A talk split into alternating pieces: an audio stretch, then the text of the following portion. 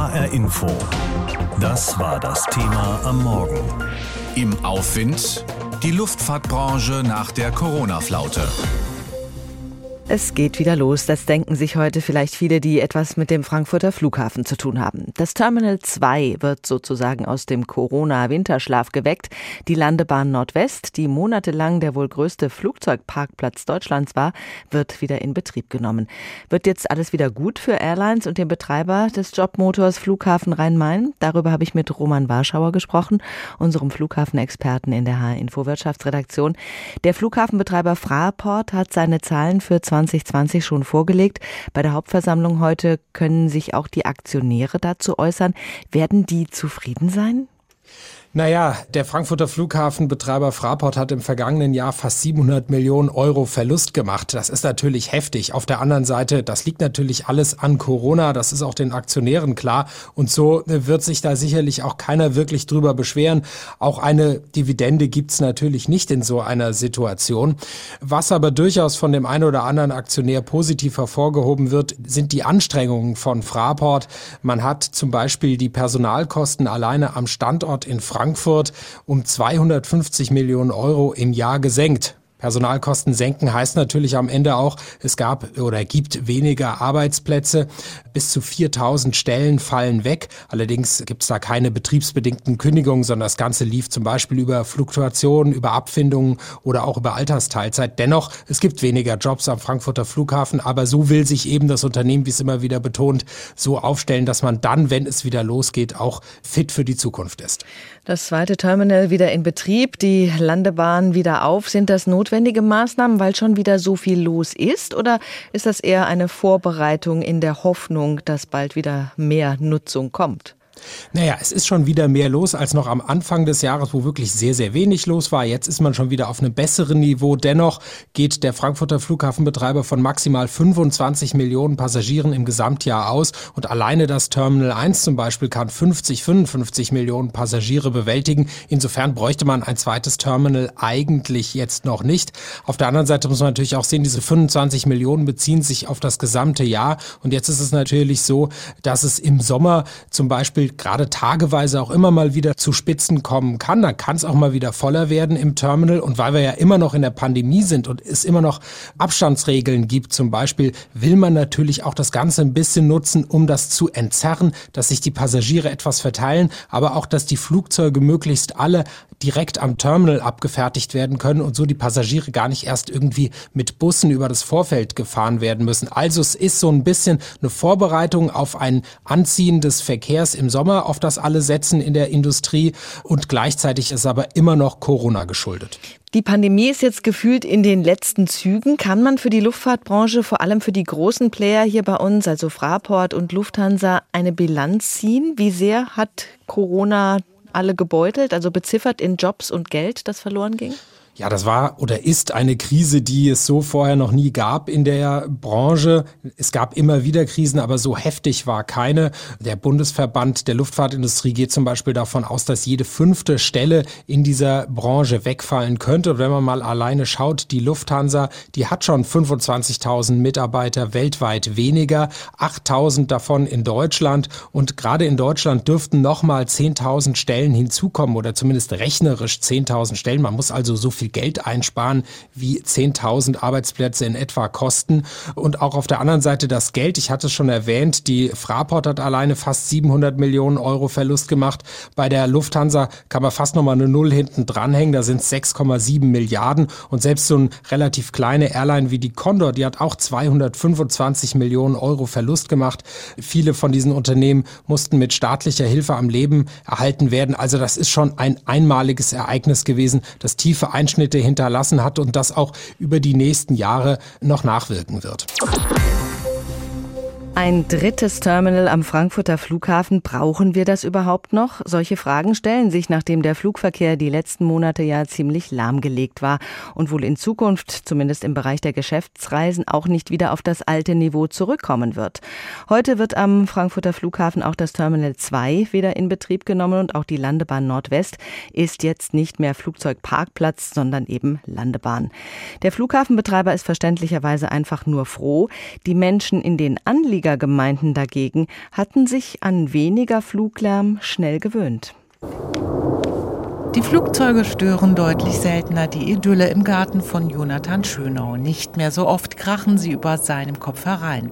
Noch. Ich denke, es wird auf jeden Fall wieder mehr werden. Muss man sich nichts vorlügen. Angst jetzt nicht unbedingt, aber es ist halt Schade, dass es wieder mehr wird. Vor Corona waren es manchmal 1500 Flugbewegungen am Tag am Frankfurter Flughafen, laut Zahlen von Flughafenbetreiber Fraport. Im Lockdown dann nur etwa 300 und jetzt steigen die Zahlen wieder auf rund 600 im Moment. Und mit der Öffnung der Nordwestlandebahn im Juli wohl noch weiter, so die Befürchtung der grünen Alternativenliste in Flörsheim, deren Antrag jüngst das Stadtparlament abgesegnet hat. Carola Gott Bottas von der Galf. In dem Antrag ging es ganz klar darum, das Nachtflugverbot auszuweiten von 22 bis 6 Uhr, dass einfach länger geschlafen werden kann. Es ging darum, die Nordwestlandebahn nicht wieder äh, zu aktivieren und auch das Terminal 3, dass es entweder einen Baustopp gibt oder dass man sich neue Dinge für das Terminal 3 überlegt, was man damit machen kann. Doch die Nordwestlandebahn wird nun wieder geöffnet und auch am Weiterbau des Terminals 3 will die Fraport festhalten, wenn es auch später fertig wird als geplant, nämlich 2026. Das kann der renommierte Flughafenarchitekt Dieter Faulenbach da Costa aus Offenbach nicht nachvollziehen. Er meint, dass der Bedarf nie wieder auf das Vor-Corona-Niveau steigen wird. Wenn wir jetzt noch mal 10, 15 Jahre weitersehen, werden wir keine drei Terminals am Standort Frankfurt brauchen weil der Luftverkehr sich nicht mehr so entwickeln wird und auch das Drehkreuzfunktion, die Umsteigefunktion des Flughafens Frankfurt durch eine andere Strategie der Airlines, statt mit großen Whitebodies, mit Großraumflugzeugen A380 Boeing 747, die nicht mehr eingesetzt werden, sondern kleinere Flugzeuge eingesetzt werden, um interkontinentale Strecken zu fliegen, wird zukünftig auch von Stuttgart, Düsseldorf, Köln, Hannover, Hamburg oder woanders interkontinental geflogen oder Berlin. Und man braucht dann das Drehkreuz Frankfurt nicht mehr. Terminal 3, so der Flughafenplaner, könne allenfalls noch als Ausweichsort nützen, weil Terminal 1 saniert und 2 wahrscheinlich irgendwann ganz abgerissen werden müsse. Die Zukunft des Flughafens Frankfurt sieht er also als ein Flughafen von vielen in Deutschland und damit könne sich der Lärm für die Region auch reduzieren. Die Anwohner auf jeden Fall würden es danken. Tatsächlich bin ich sehr beunruhigt darüber, mir vorzustellen, dass die Nordwestlandebahn wieder geöffnet werden könnte. Weil ich natürlich das sehr genieße, die Ruhe, die wir haben und äh, nicht geweckt zu werden von den Flugzeugen. Also momentan können wir uns nicht beschweren, wenn so bleiben würde. Ja, das Corona hat natürlich richtig reingehauen, ne? das ist ja klar, da haben wir natürlich unsere Ruhe. Ne? Die paar Flugzeuge, wo da mal ab und zu drüber fliegen, das ist ja nichts. Gabi Beck hat sich in Flörsheim umgehört, einer Gemeinde, die vom Fluglärm stark betroffen ist ab in den Urlaub. Für viele in Hessen dauert das ja noch ein paar Wochen. Wir sind spät dran mit den Sommerferien in diesem Jahr. Am Frankfurter Flughafen beginnt die Sommerreisesaison aber ziemlich genau heute, wenn es nach dem Betreiber Fraport geht jedenfalls. Denn am Tag der Fraport Hauptversammlung wird auch das Terminal 2 wieder in Betrieb genommen. Und auch die Landebahn Nordwest wird bald wieder dafür genutzt, wofür sie mal gebaut wurde und nicht mehr länger als Flugzeugparkplatz. Wir nehmen all das zum Anlass, heute früh auf die Luftfahrtbranche insgesamt zurückzublicken. Und das habe ich vor der Sendung schon mit Erik Heimann getan. Er ist Ökonom und Verkehrsexperte bei DB Research, sozusagen dem hausinternen Analysten der Deutschen Bankgruppe. Die Luftfahrtbranche wurde von der Corona-Pandemie ganz besonders gebeutelt. Jetzt ist die Frage an Herrn Heimann gewesen, ist jetzt mit dem einsetzenden Reiseverkehr die Branche sozusagen ready for takeoff, raus aus der Krise? Das ist zumindest ein Anfang, aus der Krise herauszukommen. Damit wird natürlich noch nicht ähm, alles überwunden, was wir in den letzten, ja, im letzten guten Jahr an, an Verkehr verloren haben. Aber es ist natürlich ein gutes Zeichen für die Branche, dass Menschen wieder Zutrauen in das Verkehrsmittel haben, dass überhaupt wieder auch geflogen werden darf. Und insofern ist das ein guter Anfang. Man fragt sich, ob der Flugverkehr wieder auf Vorkrisenniveau kommen wird. In welchen Bereichen rechnen Sie damit und wo wird der Rückgang eventuell bleiben? Ja, ich glaube, hier muss man sowohl regional als auch bezüglich des Reisegrundes unterscheiden. Also regional sind sicherlich die gesättigten Märkte, dazu zählt auch Westeuropa. Da wird es ein bisschen dauern, bis wir wieder überhaupt an die vorherigen Niveaus anknüpfen können, wenn wir überhaupt wieder dahin kommen. Ähm, während in Asien der Luftverkehr weiter wachsen wird. Und wenn ich sage, dass wir in Europa eine Zeit lang brauchen werden, und es unsicher ist, dass wir an die früheren Niveaus anknüpfen, dann liegt es auch an der Differenzierung nach dem Reisegrund, denn gerade im Geschäftsreisebereich wird es auch künftig einige Gründe geben, warum Menschen vielleicht weniger häufig in den Flieger steigen werden. Mhm. Also wir haben ja gerade im letzten Jahr gelernt, dass die eine oder andere Konferenz auch online stattfinden kann, dass nicht jedes Geschäftsmeeting persönlich stattfinden muss. Kostenfaktoren werden hier eine Rolle spielen, aber auch die CO2-Thematik. Der Verzicht auf Flugreisen ist für Unternehmen eine relativ einfache Möglichkeit, äh, CO2 einzusparen, was ja immer wichtiger wird für die Unternehmen. Mhm. Also insofern bin ich für den Geschäftsreiseverkehr tatsächlich pessimistischer, dass wir hier schnell oder überhaupt wieder an die frühen Höchststände anknüpfen können. Wenn Sie den Klimawandel ansprechen, das wird ja eine mega Herausforderung für die Luftfahrtbranche. Das ist ein Zukunftsthema. Welche Innovationen sehen Sie da am Horizont? Nun, die Innovationen hat man in der Branche ja schon über die letzten Jahre gesehen. Jetzt kann man eben argumentieren, dass es nicht genug ist, aber ein Flugzeug heute ist ja äh, um Faktoren effizienter als ein Flugzeug von vor 10, 20 oder gar 30 Jahren. Wir haben auch Fortschritte gemacht bei der Abfertigung. An den Flughäfen selbst wird vermutlich künftig leichter auf erneuerbare Energien umgestellt werden können. Also immer dann, wenn die Flugzeuge am Terminal stehen, dass sie dann nicht mit Kerosin betrieben werden, sondern dass dann mehr über Strom versorgt wird. Wir werden in den nächsten Jahren auch über synthetische Kraftstoffe stärker diskutieren müssen, weil das ist sicherlich einer der Einsatzbereiche. Denn hier ist es aufgrund der Energiedichte von Kerosin oder von flüssigen Kraftstoffen sehr schwer, irgendwas anderes sich vorzustellen. Also der Luftverkehr wird stärker auf synthetische Kraftstoffe setzen müssen und ja, man muss auch hoffen, dass die Regulierung dann in äh, Entwicklungen in diese Richtung nicht blockiert, sondern begünstigt. Auch am Standort Frankfurt äh, stellt sich ja die Frage, ob es ein drittes Terminal in Zukunft braucht. Sie scheinen diese Frage eher mit Ja zu beantworten. Ich gehe davon aus, dass der Luftverkehr gerade im Interkontinentalbereich weiterhin wachsen wird. Vielleicht nicht mehr mit der Dynamik, die wir vor der Corona-Krise gesehen haben. Also die große Unbekannte ist die Frage, wie wird der Sektor künftig reguliert? Bislang ist der Luftverkehr ja Teil des Emissionshandels innerhalb der Europäischen Union. Insofern wächst der Sektor im Rahmen der verfügbaren Emissionszertifikate.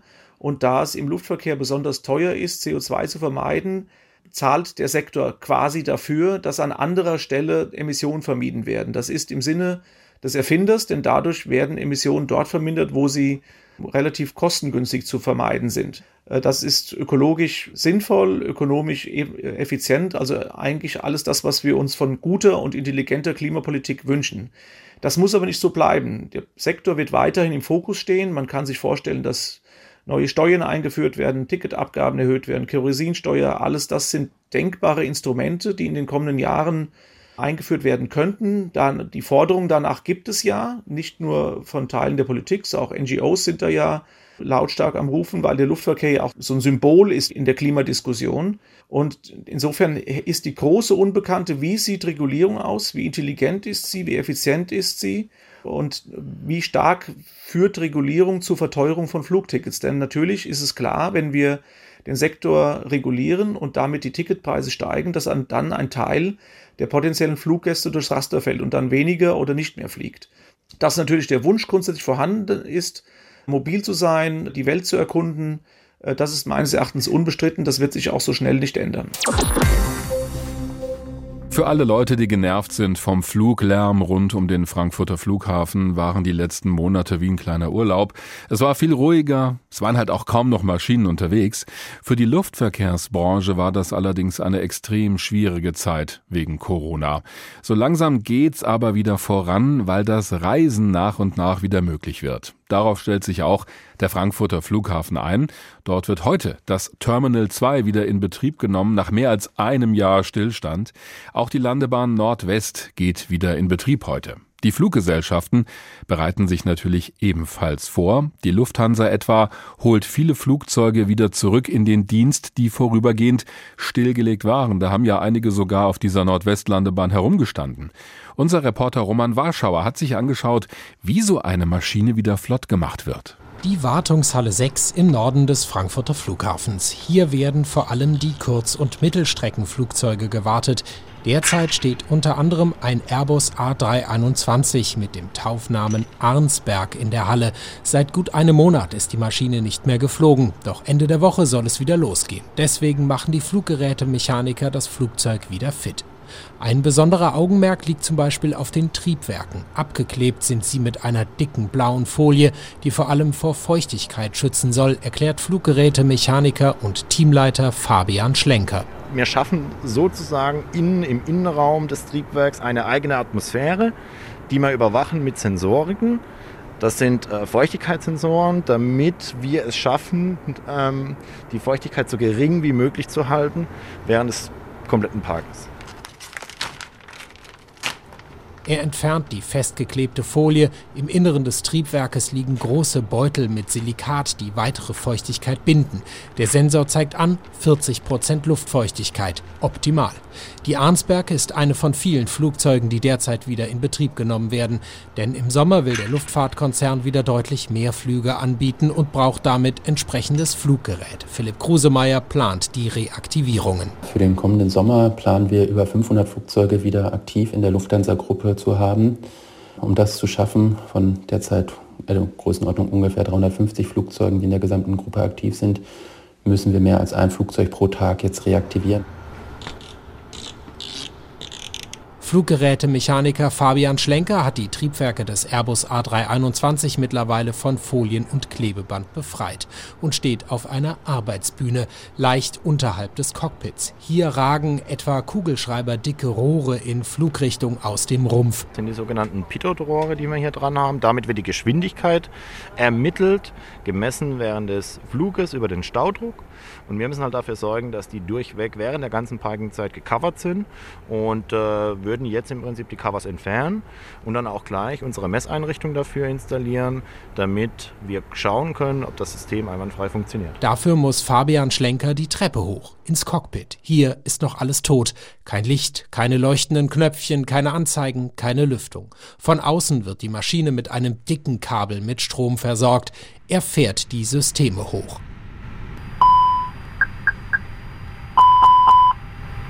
So, das ist alles völlig normal. Das sind Selbstteste, die jetzt der Flieger von alleine durchfährt. Das ist eine normale Procedure. Druckluft wird in die Pitot-Rohre, die Geschwindigkeitssensoren gepumpt. Ein Flug wird simuliert und tatsächlich, laut der Anzeigen im Cockpit bewegt sich das Flugzeug plötzlich mit über 350 Knoten, obwohl es natürlich weiterhin in der Halle steht. Alle Sensoren zeigen dabei dieselben Werte an. Fabian Schlenker ist zufrieden. Wir sehen hier oben, äh, das System funktioniert einwandfrei, es gibt keine Leckagen oder sonstige Probleme. Der Test hat funktioniert und äh, ein Step der vielen für unser Aufwecken des Fliegers ist somit schon mal gut und äh, dann folgen noch viele weitere. Alleine bei der Lufthansa direkt werden in den kommenden Wochen 20 Flugzeuge wieder in Dienst genommen. Kein normales Geschäft, auch für Philipp Krusemeier, der das alles organisieren muss. Nicht zuletzt, weil gleichzeitig viele Beschäftigte noch immer in Kurzarbeit sind. Ein Spagat sei das, sagt er. Aber wesentlich besser als Parkplätze für die Flugzeuge zu suchen oder sie irgendwo abstellen zu müssen. Also freuen wir uns auf den Sommer und eine hoffentlich gute Nachfrage. HR Info. Das Thema. Wer es hört, hat mehr zu sagen.